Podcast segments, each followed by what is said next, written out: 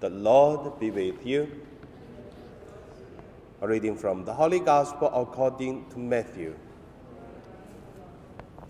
At that time, the disciples came to Jesus and asked, Who is the greatest in the kingdom of heaven? Jesus called a child whom he put among them and said, Truly, I tell you, unless you change and become like children, you will never enter the kingdom of heaven. Whoever becomes humble like this child is the greatest in the kingdom of heaven. Whoever welcomes one such child in my name welcomes me. Take care that you do not despise one of these little ones. For I tell you, in heaven their angels continually see the face of my Father in heaven. What do you think? If a shepherd has a hundred sheep and one of them has gone astray, does he not leave the ninety nine on the mountains and go in search of the one that went astray? And if he finds it, truly I tell you, he rejoices over it more than over the ninety nine that never went astray. So it is not the will of your Father in heaven that one of these little ones should be lost. The Gospel of the Lord. So today my meditation name is uh, simple and uh, joyful. The first point, let us look at uh, the simple and the true children.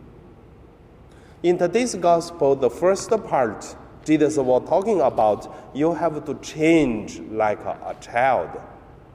So it's quite clear that uh, Jesus talk about is not uh, everyone become a child. It is uh, everyone have a chance or have uh, to change to be simple, true, and joyful like a child. Nicodemus told Jesus, How could we have a new life? We cannot go back to the mother's womb again. But the people do not need a reborn, but the people could live as a simple as the child and then true and joy like a child. Each of us have go through the childhood Sometimes we think, oh, when we were child, we were really doing many things too simple, and also many things we did, we did not think much, not enough at least. But uh, in the adult life, we also could see sometimes the life could be simple, but we make complicated. So when Jesus talk about uh, become like a child.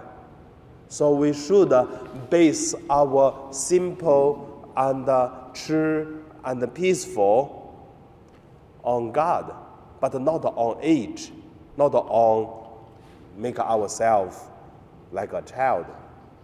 So that will be the second point we look at. The second point we look at is faith, hope, and love help us become a child. Why adult people live in complicated life?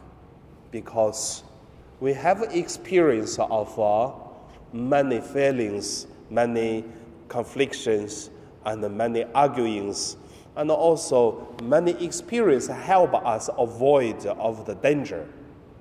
But at the same time, that uh, the adult when we live our life based on the experience of faith, love, and hope, that we knew that God is our help and God will say the last thing for whatever the things happened.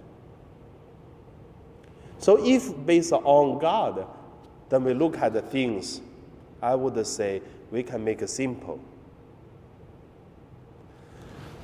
Today,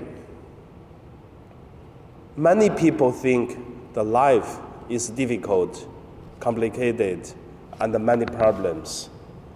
But uh, also, I just met uh, the priest from uh, uh, Lantau Island for the uh, monastery priests. So one of uh, the monastery priests is my classmate. So 19, in 1995, we lived together in the seminary, and then later on he joined the monastery. Then I joined SVD later. So when I visited them, I found they are not the kind of people live outside of the world. They are living inside of the world. But at the same time, they make their life simple. This simple, it is uh, trust. When talk about God, we make our life easier. When we believe in God, we also make things easier. When we love, based on this, uh, the, the spirituality of love, they also make our life simple. I believe these three things faith, hope, and love can help us become a child. At least we don't arguing who is right, who is wrong in today's Hong Kong's situation. So we love and we have hope. So let us pray so that we can have this uh, love, hope, and faith, and also based on God, live our life. And now we pray.